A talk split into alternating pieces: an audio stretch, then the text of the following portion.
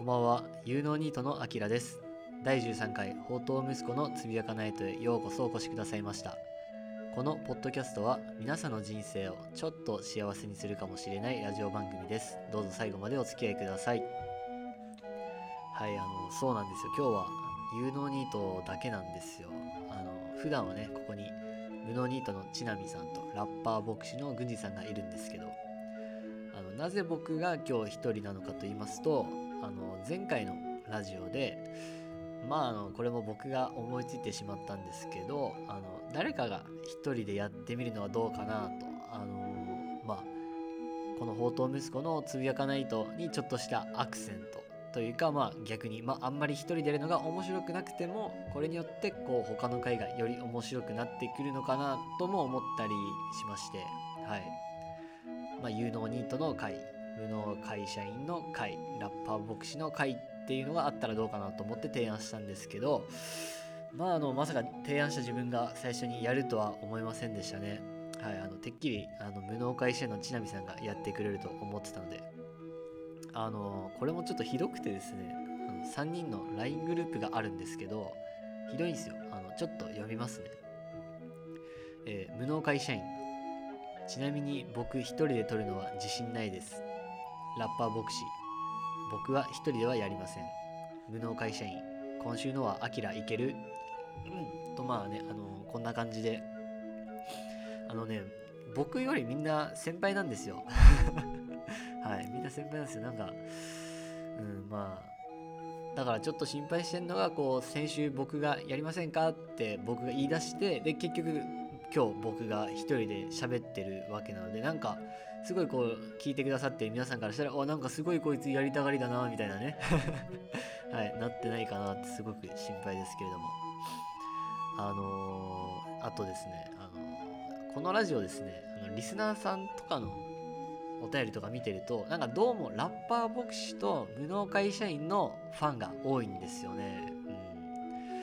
うん、まあまあだから有能ニートファンはうん、まあいねえなっていうはいだから本当にちょっと今日は僕になっちゃって申し訳ないんですけどまあそういう経緯がありましたっていうはいあの今日は多分ひたすら最後までこの感じでいくと思うんですけれども今日もよろしくお願いいたします。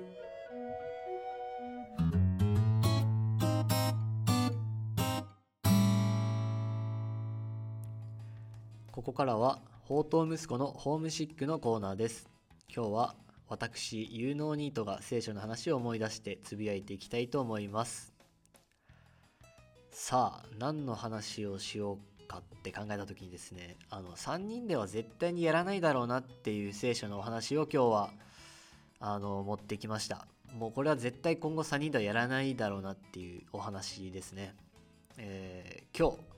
私有能ニートがご紹介するお話は宝刀息子。あれもうやったじゃんってヘビーリスナーの皆さんきっと思ってらっしゃいますね。あのそうなんですよ。やったんですよ。第3回かな。あの第3回はあの個人的に一番面白い回、あの過去一で面白い回だったと思ってるんですけどね。あのちなみさんがあの親からアルコールスプレーをぶっかけられた話とかが聞けてすごく面白い回だと思ってます。はい。でまあやったじゃん、宝刀息子もういいよってえー皆さん思ってらっしゃいますかね？あのー実はですね宝刀息子には続きがあったんです。はい、うん、いつもならここで何の拍手やって突っ込んでくれる方がいるのが今日はちょっといないですね。はい。その前回というかあの宝刀息子の話をした時にお話ししたところまで、まあ、簡単にストーリーを紹介させていただこうかなと思うんですけれども、まあ、あるところに父親と2人の息子がいましたと。ある時弟が父親に言うわけです、えークソ親父と。俺はもうこの家を出ていく。だから、えーあなたが死ぬ時にあんたが死ぬ時に俺がもらう予定の財産を今よこせと。でまあ、弟はその財産を持って自分の欲望のままにこう宝刀の旅へと出かけるんですけどもまあしかしそこでお金を使い果たして、まあ、惨めにな惨めな姿になった弟が、えー後悔して父のもとに帰ってきます。そこでその父親がその帰ってきた弟を、えー、喜んで受け入れて盛大なパーティーを開きましたとさっていう、まあ、ざっくりしたストーリーなんですけれどもまあだからその父親が神様。で弟が、えー、私たち神様のもとを離れて罪を犯しまくっているどうしようもない私たちを、えー、無限の愛で迎えてくださるみたいな、まあ、教訓というかを、まあ、第3回の時に得たのかなと思うんですけど、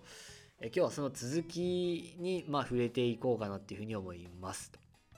えー、聖書にはあの書いてないんですけど今回のお話にあのタイトルつけました、えー、続編にタイトルつけました、えー、それでは続きのお話に行きたいと思います、えもう一人の宝刀息子。僕はずっとお父さんの言いつけを守ってきた。弟が転んだ時はすぐさま駆けつけて泣くなと言って起こしてやった。弟が村のガキ大将にいじめられてる時はいつも僕が守ってあげた。言われなくてもお父さんや弟周りの人たちのためにみんなが幸せになるように自分のことよりも周りの人の幸せを優先して生きてきた。あいつが家を出てった時もそうだ。深い悲しみで病気になったお父さんを僕が看病した。あいつがいなくなったからその分の仕事は全部俺がやった。俺がみんなの幸せのためにこれまでの2倍いや3倍頑張ったからお父さんの半分に減った財産も今では元の3倍にまで増えた。それなのにお父さんはずっと出て行った弟のことを思って嘆いている。毎日のように僕が汗をかきながら畑で働いている横を通り過ぎて弟は帰ってきていないかと出かけている。ある日僕はいつものように早朝から畑仕事をしていた。一息ついて家に帰ると聞いたことのない音楽や踊りのざわめきが家から聞こえてきた。外の召使いの一人にこれは何事かと尋ねるとあの弟が帰ってきたという。もう何年も聞かなかったお父さんの高い笑い声が聞こえてきた。ずっとこれまで見てこないようにしていた。見たくなかったものを見せられた気がした。その時ギリギリで保っていた心の中の細い線のようなものがプツッと音を立てて切れた。家の中に入る気はしなかった。あの日弟が出て行った日から今日まで弟の分まで早朝から夕暮れまで毎日畑で働き続けた。自分の楽しみのために時間を使ったことは一度もない。それもこれもお父さんに元気になってもらいたかった。幸せになってもらいたかったからだ。それなのにお父さんは僕のためにこんな宴会をしてくれたことは一度もない。ずっとお父さんのために働いてきたのに。窓越しに弟は自分も着たことがない良い服指輪をはめテーブルには見たこともない豪華な子牛の料理が並んでいるのが見えた。中に入る気は起きなかった。玄関の前に座り込んでしばらく景色をぼーっと眺めた。気づけば涙でその景色がにじんだ。そしてお父さんへの怒りがこみ上げた。しばらくするとお父さんが来た。僕は全てをお父さんにぶつけた。お父さんは言った「こよお前はいつも私と一緒にいる。私のものは全部お前のものだ。だがあの弟は死んでいたのに生き返った。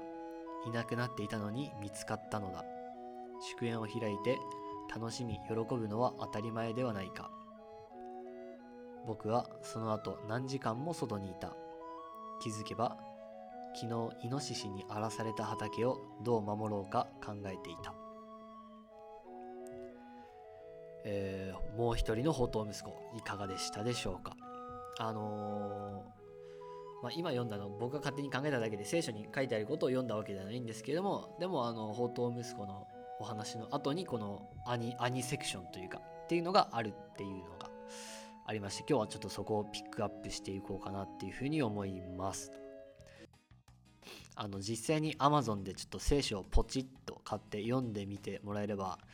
えー、わかるんですけれどもこの話の最後はあの本当にお兄さんに焦点が当てられて終わってるんですよ。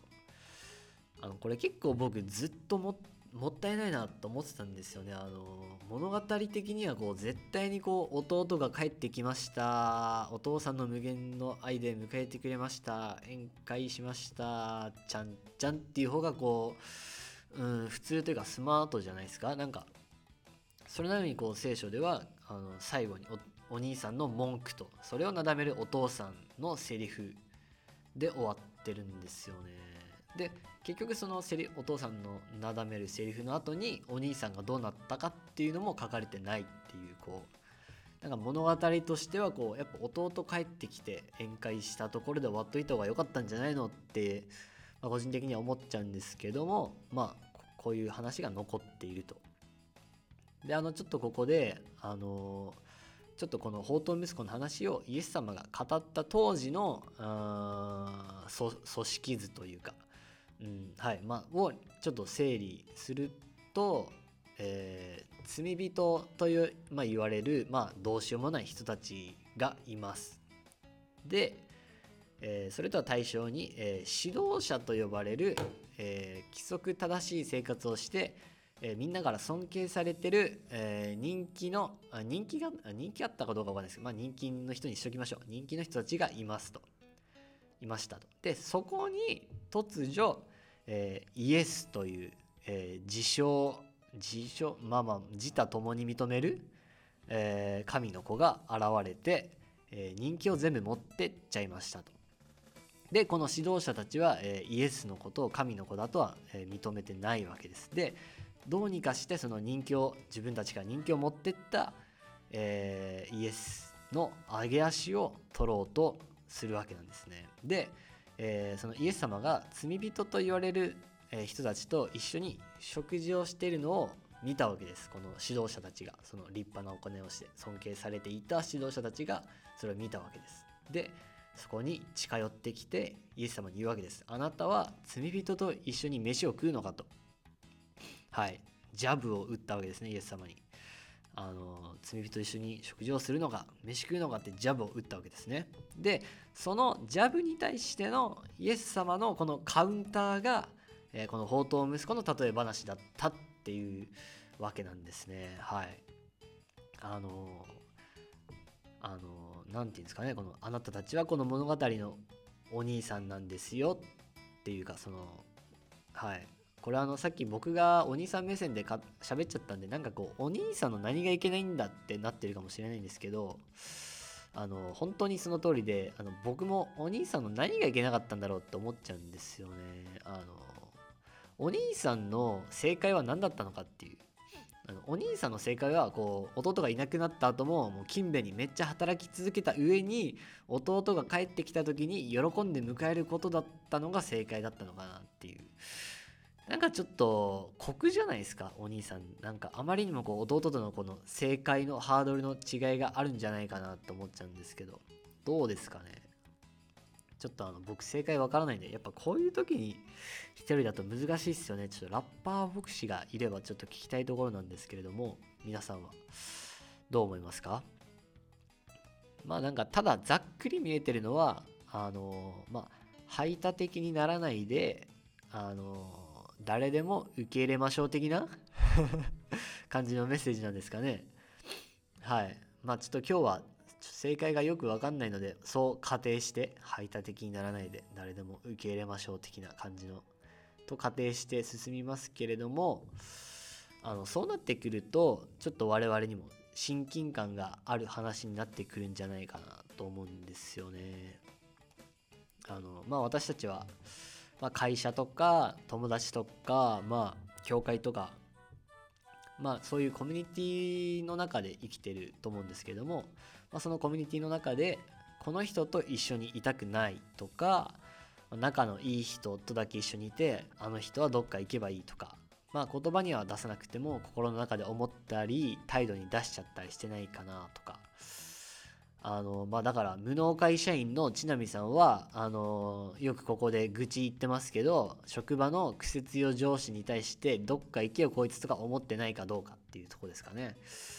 まあだからそうですねリスナーの皆さんもラジオ聞いててラッパーいなくていいんじゃねとか思ってないですか？あのユノニットいなくていいじゃんとか思ってないですか？あの僕結構これあの耳が痛いというかあのねみんなみなんか全ての人受け入れましょうみたいな結構耳が痛いというかあの結構振り返った時になんかこうあの人を受け入れなかったみたいなあの人が好きじゃないとかこの人たちだけと一緒にいたいとか結構思っちゃう思っちゃったことあるなって振り返って思うんですよね。うん。リスナーの皆さんはどうでしょうか？あの共感してくれる人もいるんじゃないのかなと思うんですけどあのそのね受け入れられなかった受け入れられなかった話とかこう失敗談を話してもちょっとまたネガティブになっちゃうので、まあ、ちょっとそうじゃない話をしていければいいかなと思っていろいろ探したんですけども僕の記憶の中の話を。あの中学校の時の話になるんですけれどもあの本当にしょうもなかったんですよ。中学校の時の僕の学年が。本当に。マジでしょうもなくてあのもう男子も女子もあの喧嘩といじめが途切れないというかあのまあさすがにあの3年になったらちょっと落ち着いたんですけどもう2年生終わりぐらいまではもうずっと誰が対象を変えてなんかハブってましたね。はい。まあ3年だと落ち着いたんですけどまあでも事件は3年生になってから起こったんですよねその事件は。あの経緯の説明は省くんですけどもなんかこう3年男子全員みんな集まってまあちょっとなぜかここ僕僕がその3年男子全員集まったところにちょっと省かれてたっていうのがあるんですけど完全忘れられてたみたいで。で3年男子全員みんな集まってええ、っと偽名ですけど「しずくちゃんをハブろうぜ」誰も口聞くなよみたいな感じになったんですね。しょうもないなしょうもないな。でそれをやりだして、えー、3日目くらいかな。あのー、掃除の時間に僕そのしずくちゃんと掃除の場所が一緒だったんですね。あの食堂だったんですけど。で結構少人数でやるところというかあの僕たちの他にも後輩が2人いるだけでであのさっき僕の学年ずっとそういうのがあったって言ったんですけど僕は、まあ、どの立場だったかっていうとあの、えー、はぶられたことは一回もないです。僕が気づいてないだけかもしれないですけど。なので、必然的に僕は、あの、ハブる側、大人数側にいたんですよね、僕は。はい。で、これは本当に、これは本当に僕がいけない、こう僕がタッチが悪かったなと思うのが、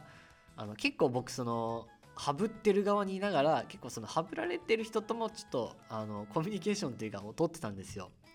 うん、立ちが悪いと思うんですけど、あの、まあでも、うん、向こうからはぶられてきた人から来てたっていうのもあるんですけどね、なんか、アキラ今俺に来てるよな、みたいな、あ、すぐ悪いは気にすんな、みたいな。で、でもそのハブのリーダー、そのハブリーダー的な人の前ではちょっとそっちに合わせるみたいな、だから、もうめちゃめちゃ立ちが悪いっすよね、俺、僕。うん。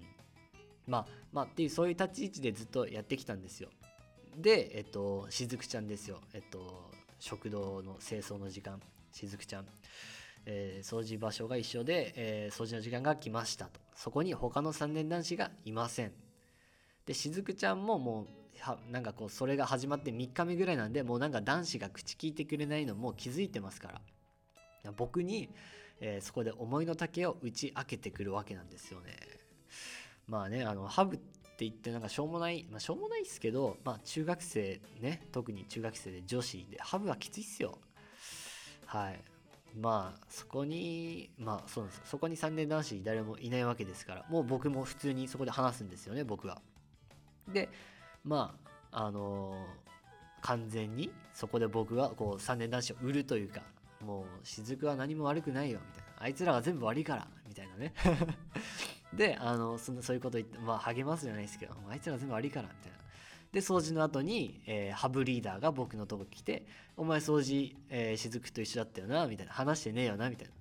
な。話すわけねえじゃん、みたいな。雫マジうぜえよな、みたいな、そういうマジで、本当に立ち悪いんですよね。はい。まあまあ、はい。あの、まあ、心の中ではあのそのハブリーダーをすごい見下してたんですけど、まあ、そういう感じで生きてましたねはいでまあその後まあなんだかんだまあ揉めに揉めてで先生とかが介入したりしてまあこれはこのは終わったんですよ。そのそのしず雫ハブハブ時期は終わったんですよこれで。でまあ事件はねあのその後に起こったんですよ。あの僕はその時まであの何て言うんですかね非常にあのしたたかに生きてたんですよ。まあ要するにそのハブリーダーを心の中でこう圧倒的に見下しつつも、えー、ハブリーダーに気に入られつつでハブリーダーにバレないようにハブられてる人とものコミュニケーションをとってみたいなねうん、ちょっと僕の中学校生活はほとんどそれでしたね。はい。あの、はい。で、ほとぼりが冷めた頃に、えー、さっきのね、雫、雫事件のほとぼりが冷めた頃に、えー、3年男子で飯食ってました。で、そこにっすね、あの、しずくちゃんが来たんですよ。うん。で、なんか、そのね、僕の方に近寄ってくるわけですよ。うん、しずくちゃんが。で、やっぱこうね、したたかに生きてると、やっぱいろんなセンサーを常にいろんなとこに貼ってるんですよ。で、その雫が近づいてきたことによって、そのいろんなセンサーが警報を鳴らし出したんですね。やばいやばいやばいやばいやばいっていう。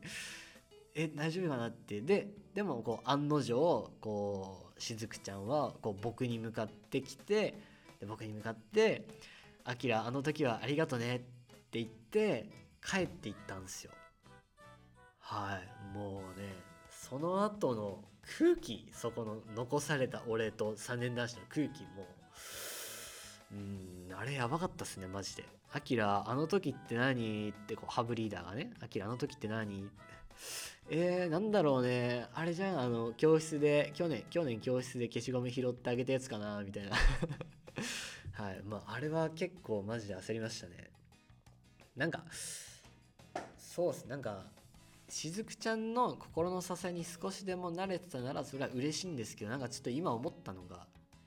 なんか何してくれとんじゃっていうことですね、しずくちゃん。なんか、もしかしたらしずくちゃんは感謝を伝えに来たんじゃなくて、なんかね、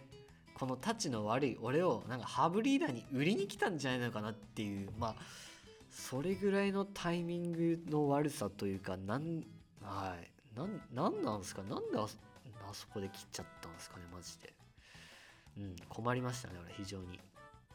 でまあこの、えー、しずくちゃんのはぶられてる時の心境ですよ。あのどこに行っても誰に話しかけられ話しかけても誰も答えてくれない。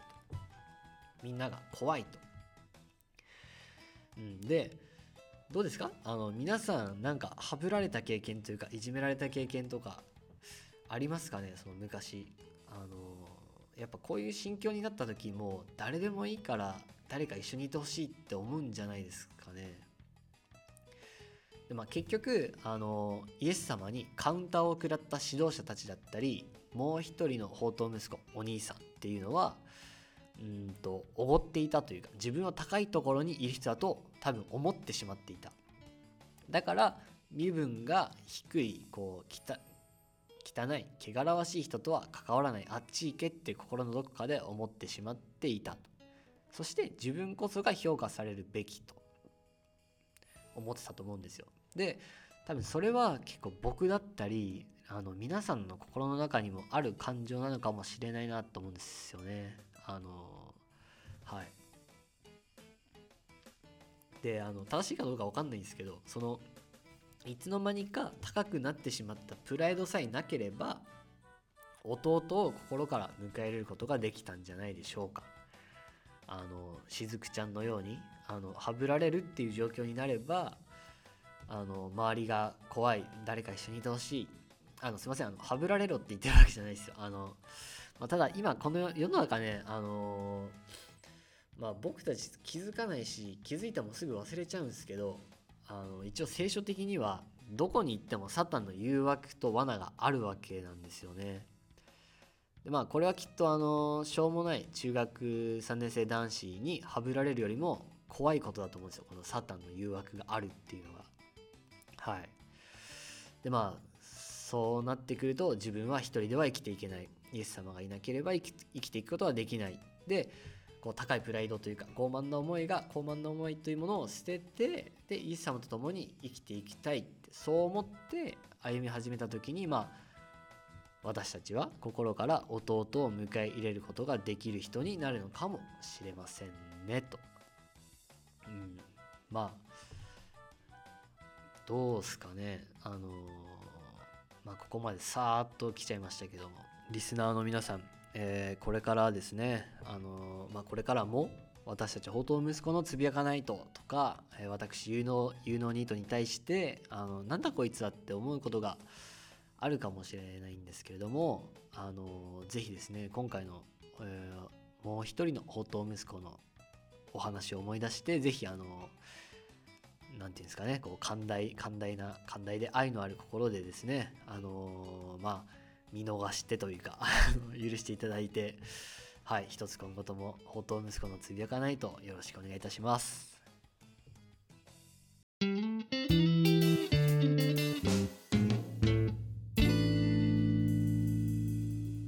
第13回宝刀息子のつぶやかないとそろそろお別れのお時間です。あの一人でここまで来ましたけどちょっと感想を言わせていただいてもいいですか？あのこれ多分あのリスナーの皆さんも全く同じことを思ってると思うんですけどあのつまんない。つまんなかったっすね。あのまあもちろん喋ってる僕がつまんないっていうことは聞いてる皆さんも本当につまんないんだろうなってちょっと思います。あのこれひょっとしたらお蔵入りですね。ちょっとこれ一回一旦あの無能会社員とラッパーボクシーに聞いていただいてちょっとこれダメならちょっとお蔵入りになりますね。これちょっとこのままだと、うん、なんかあとこうやっぱいつもあるこう合いの手とかなんか笑い声とかなんかそういうのがないのがまあきついっすわ。こう一人でただただ喋り続けるっていう。はい。あのそうですね。本当はこうお便りとか1人の時読めたらよかったんですけれどもまああのいかんせんこうお便りのこうね母数というかあのお便りが減ってきてしまっているのでちょっと3人がいる時に読みたいなっていうのがあってちょっと今回1人では読むことができなかったんですけれども。まあ、っていう第13回目の総括ですね。ちょっとうんこれ問題ですねちょっと。はい。うん。問題 問題ですね。はい。であの人によっては今日までが10連休ですか？ゴールデンウィークで。はい。でまあ今日は有能ニートだけであの力不足だったかもしれませんが、えー、少しでも幸せになってくれてたらいいな。無理っすね今日のはちょっと。はい。まあ、というわけで、あの、今日最初にね、お伝えした通り、えー、この1人でやるのが、まあ、面白くなかった場合に、他のこう2人とか3人でやる回がより面白くなるっていう、まあ、そういう、そのための、まあ、回に今日はなったんじゃないのかなっていうふうにも思います。あの、来週は必ず、あの、責任を持って、無能会社員とラッパーボクシー、あの、僕が連れてきますので、もう絶対連れてくるので、ぜひ来週も聞きに来てくださいと。あとね、あの、お便り。もうね、これ聞くたびに送ってください。あの、毎回、毎週聞くたびに送ってください。お待ちしております。では、えー、今後ともよろしくお願いいたします。えー、宝刀息子のつぶや、これ一人でやる一人でやる？